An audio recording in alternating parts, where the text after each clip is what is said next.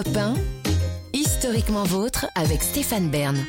Tous les jours, vous le savez, historiquement vôtre vous raconte l'histoire sans se la raconter avec Jean-Luc Lemoine qui vient tout juste de mettre le point d'interrogation final à son quiz à suivre. Oh là là, vous m'avez frappé en parlant, ça m'a fait mal. Il y a une bête. Il y a une bête qui vous Dans tourne autour. Oui. Pour l'instant, je vous propose un petit indice musical. La guerre des étoiles. La guerre des étoiles, pas du tout. Ah Les- non, c'est c'est la- la- les aventuriers de l'Arche perdue. Les aventuriers de l'âge perdu, là on y est et il y aura une question là-dessus. En tout cas, Ah euh, oui. proche de ça. Mais avant cet affrontement, je lui laisse la parole. C'est Clémentine Portier-Kaltenbach qui nous raconte des histoires dont elle seule a le secret. dans l'intimité de l'histoire. Aujourd'hui, Clémentine, vous nous racontez une aventurière alpiniste, grande amoureuse aussi, considérée dans les livres d'histoire anglais comme la première lesbienne moderne dont le destin a inspiré le cinéma et la télé aussi. Elle s'appelait Anne Lister. Ah, c'est vraiment un personnage étonnant. hein. Et on connaît très bien sa vie parce que, euh, à partir de l'âge de 15 ans, en 1806, et elle a écrit jusqu'à sa mort en 1840, elle a consigné le moindre détail de sa vie dans les, tenez-vous bien, 24 volumes de son journal intime. Elle en avait des choses à dire, hein, 24 volumes dont 15% sont cryptés et concernent ses amours et ses expériences sexuelles avec des femmes. Alors cette Anne Lister, elle naît en 1791, hein, c'est-à-dire euh, c'est la Révolution française en France à ce moment-là. C'est d'abord une survivante car elle perd ses quatre frères, il ne lui reste qu'une sœur. À 14 ans, ses parents la mettent dans un pensionnat pour jeunes filles privilégiées à York. Oh, autant lâcher un renard dans un poulailler, parce que dès l'année suivante, 1806, Anne Lister tombe raide dingue pour la première fois d'une certaine Eliza Wren. Et elle aura d'innombrables relations amoureuses. Je rappelle qu'on est vraiment à la fin du 18e, notamment une liaison pendant 15 ans avec une certaine Marianne Percy Lawton, de 1813 à 1828, qui la surnomme Fred.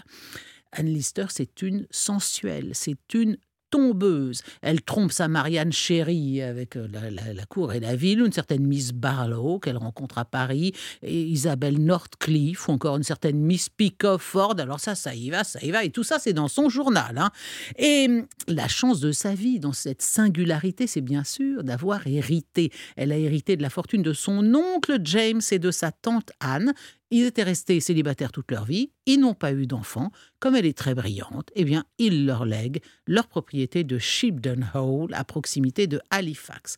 La voilà riche, la voilà autonome, elle entend bien rester libre, disposer de son argent, disposer de sa vie et avoir la sexualité qui lui convient. Et dans cette Angleterre du début du 19e, c'est quand même extrêmement original. Et c'est une belle femme. Elle ne se vêt que de robes noires, sans jamais aucun chichi, mais elle a quelque chose de très androgyne, de très masculin, c'est dans sa façon de marcher. Elle marche à toute allure en faisant des grandes enjambées.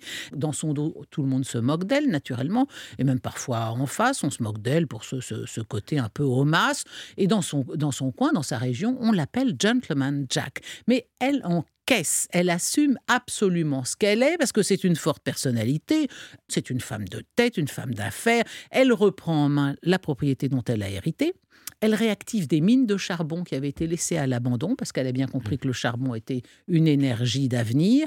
Elle s'intéresse aux principes modernes de gestion de son domaine, donc elle s'intéresse au droit. Et comme elle a constamment besoin d'argent pour euh, faire croître et embellir le domaine en question, qu'est-ce qu'elle fait? Eh bien, elle épouse, oui, elle épouse sa, sa riche voisine, Anne Walker, en 1834. Donc, euh, Anne Lister a fait un riche mariage d'amour avec sa voisine, le tout en douce dans une petite église.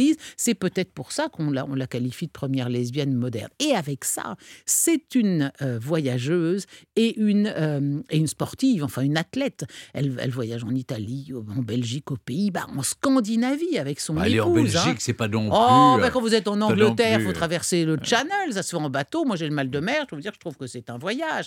Et elle est la première femme à gravir le Vignemale dans les Pyrénées, 3300 mètres, hein, en 1830. Elle est, elle est dans, le- dans les livres d'histoire de l'alpinisme pour cette première. En 1839, les épouses voyagent en Russie.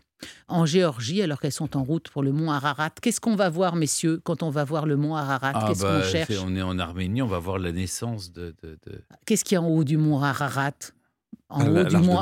Exactement. On vous l'a soufflé ou pas? Bah non Ah bah chapeau, bravo.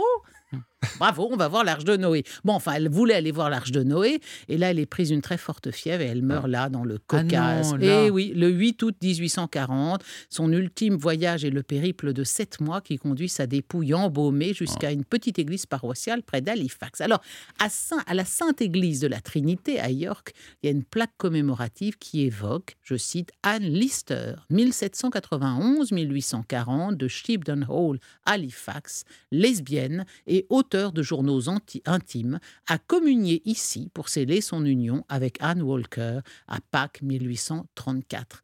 En tout cas, le journal intime, il a été publié sous ce titre I know my own heart, qui signifie Je connais mon propre cœur.